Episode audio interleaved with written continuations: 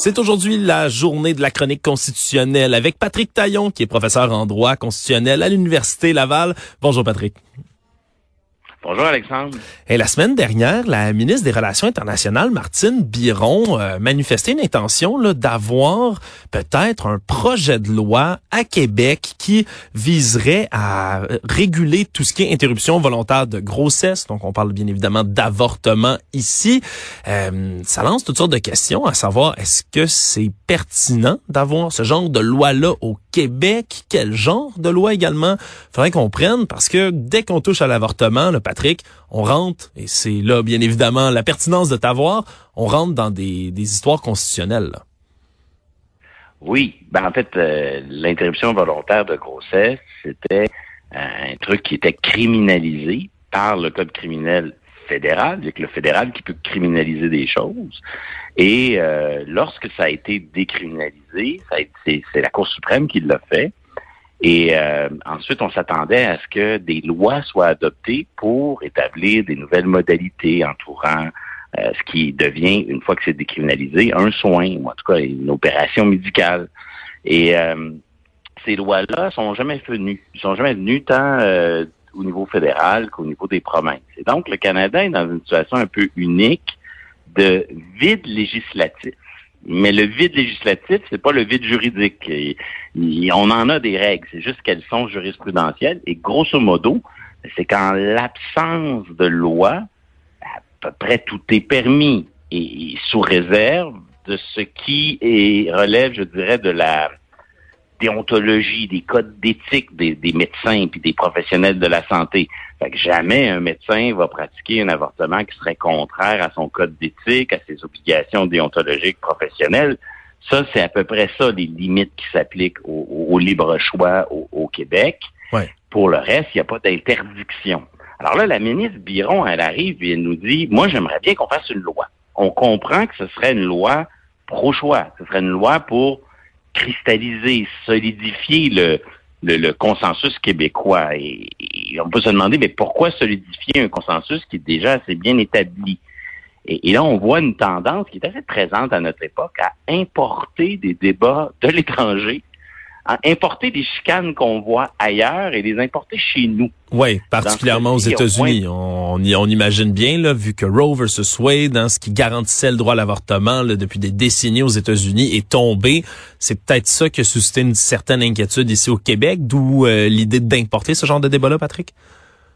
Exact. C'est l'idée de dire, ben, ça nous prend un bouclier pour euh, euh, éviter que ce qui est arrivé aux États-Unis se produise au Canada.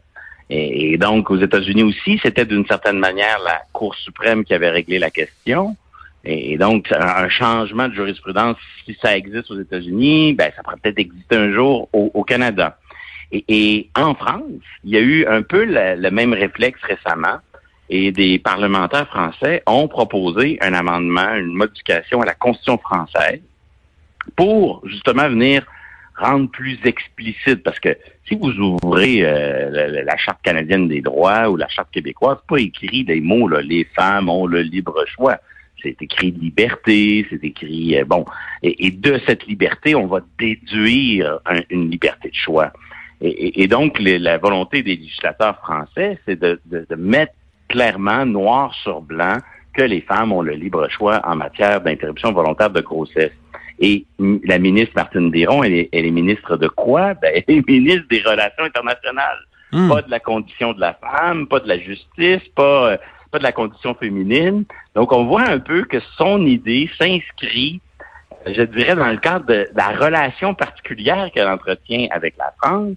La première ministre, euh, euh, Madame Borne, la première ministre française, s'en vient au Québec bientôt pour ces rencontres alternées France-Québec des premiers ministres. Et là, souvent, pour ces rencontres-là, on se cherche du contenu où la France et le Québec convergent sur des projets communs. Puis là, peut-être qu'elle a cru, c'est moi qui euh, c'est moi qui le suppose, que là, il y avait un bel enjeu pour annoncer quelque chose.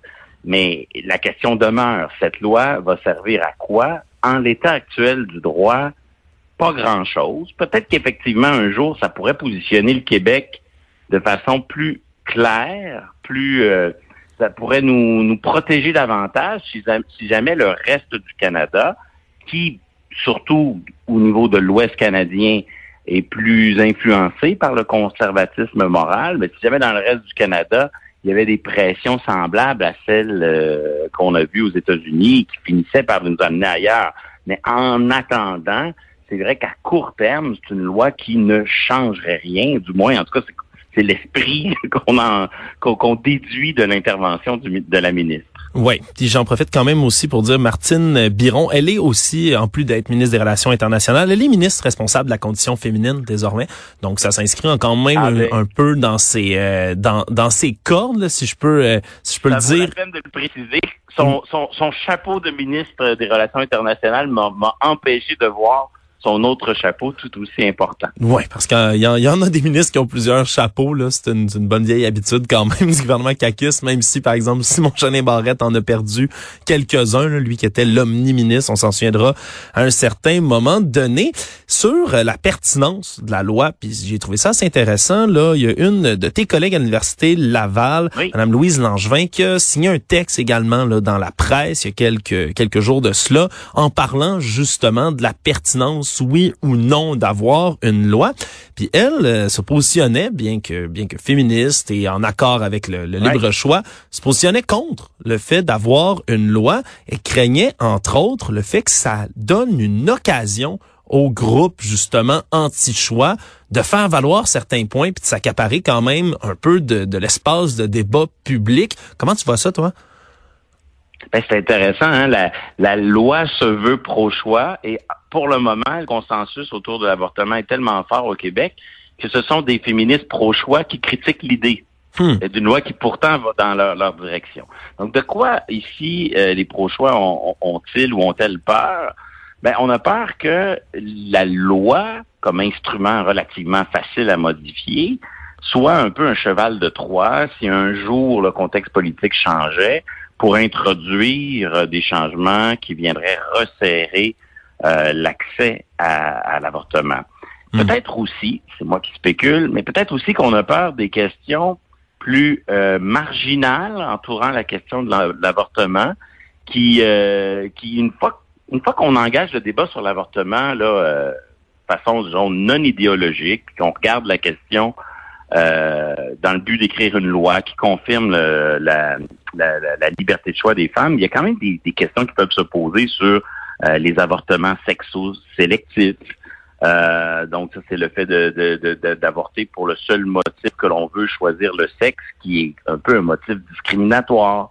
Euh, les débats sur euh, les avortements tardifs, jusqu'à quel point, moi, j'y connais rien, mais ce genre de petits débats périphériques pourrait marquer aussi quand même un recul. Donc, c'est comme si en ce moment, les militantes pro-choix sont beaucoup mieux servis par, je dirais, une forme de tabou, c'est-à-dire on légifère pas, et, si on légifère pas, c'est qu'il n'y a pas de contraintes. Du hmm. moins, il n'y a pas de contraintes autres que les contraintes des ordres professionnels, de l'éthique professionnelle, puis de la déontologie.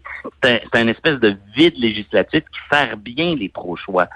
Et, en sortir peut s'accompagner de certains risques. Et c'est en ce sens que j'interprète du moins l'intervention de ma collègue euh, Louise Langevin. Oui, c'est quand même spécial de se dire que dans le fond, la meilleure protection, si on veut, là, si je résume ça ici, mais ben, pour beaucoup, c'est c'est ça, c'est de jamais ouvrir le fait de pouvoir dire dès que quelqu'un veut justement venir toucher à quoi que ce soit, que ce soit en faveur ou contre l'avortement, le fait, l'espèce de, de loi non écrite de on touche pas à ça, on rentre pas dans ce débat-là, c'est assez spécial quand même, j'imagine, pour un professeur de droit, un constitutionnaliste de surcroît, de voir ça puis de voir comment c'est utilisé comme ça au pays.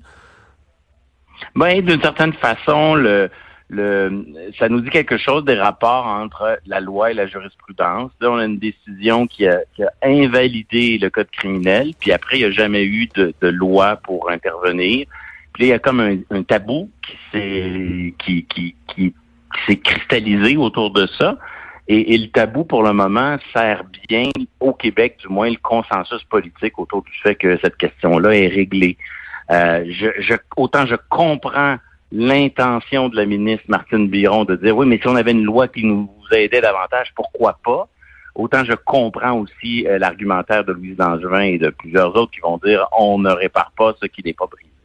Puis du côté euh, fédéral versus les provinces, est-ce que au niveau du, gouvernement fédéral lui-même, est-ce que ce serait pas compliqué ou voire même nuisible de voir des provinces adopter, si on veut, à la pièce ou mettons par exemple le, Québec décide de légiférer, ça pourrait donner l'idée peut-être à des provinces plus conservatrices comme l'Alberta de décider, ah oh ouais, ben nous aussi on peut commencer à légiférer là-dessus? Ouais, mais d'une certaine manière, c'est déjà arrivé ce scénario-là. C'est-à-dire que des, les, des provinces qui gèrent, elles, gèrent leur système de santé, euh, ont été poursuivies. Euh, juste, ça s'est rendu jusqu'en Cour suprême parce qu'on leur a dit vous, vous encadrez tellement l'accès à l'avortement qu'en vérité, on déguise, on, on voit derrière votre loi une intention déguisée de recriminaliser de facto l'avortement. Hmm. Et euh, il y a des provinces, je, pense entre autres à une province des Maritimes, je souviens plus, la Nouvelle-Écosse ou le Nouveau-Brunswick, qui, euh, qui s'est fait taper sur les doigts là-dessus. Donc je pense que ça, c'est cette décision-là, du moins, euh, début des années 90, c'est une affaire qui porte le nom du docteur Morgan Taylor, parce qu'il y en a eu plusieurs des affaires Morgan Taylor. Et, et cette affaire-là, ben, elle nous protégerait un peu contre ça. Mais c'est vrai que le contexte, disons, canadien, le débat public au Canada sur l'avortement n'est pas du tout le même qu'au Québec. Et au, Canada, le simple fait de proposer une loi comme le, fait Martine Biron s'accompagnerait de voix politiques au pouvoir ou dans l'opposition qui diraient euh, oui, mais profitons-en justement pour encadrer certains aspects et donc restreindre certains aspects euh, du libre choix euh, pour les femmes dans certaines circonstances, comme c'est le cas par ailleurs euh, dans un certain nombre de pays. C'est la situation canadienne du vide législatif est assez unique. Là.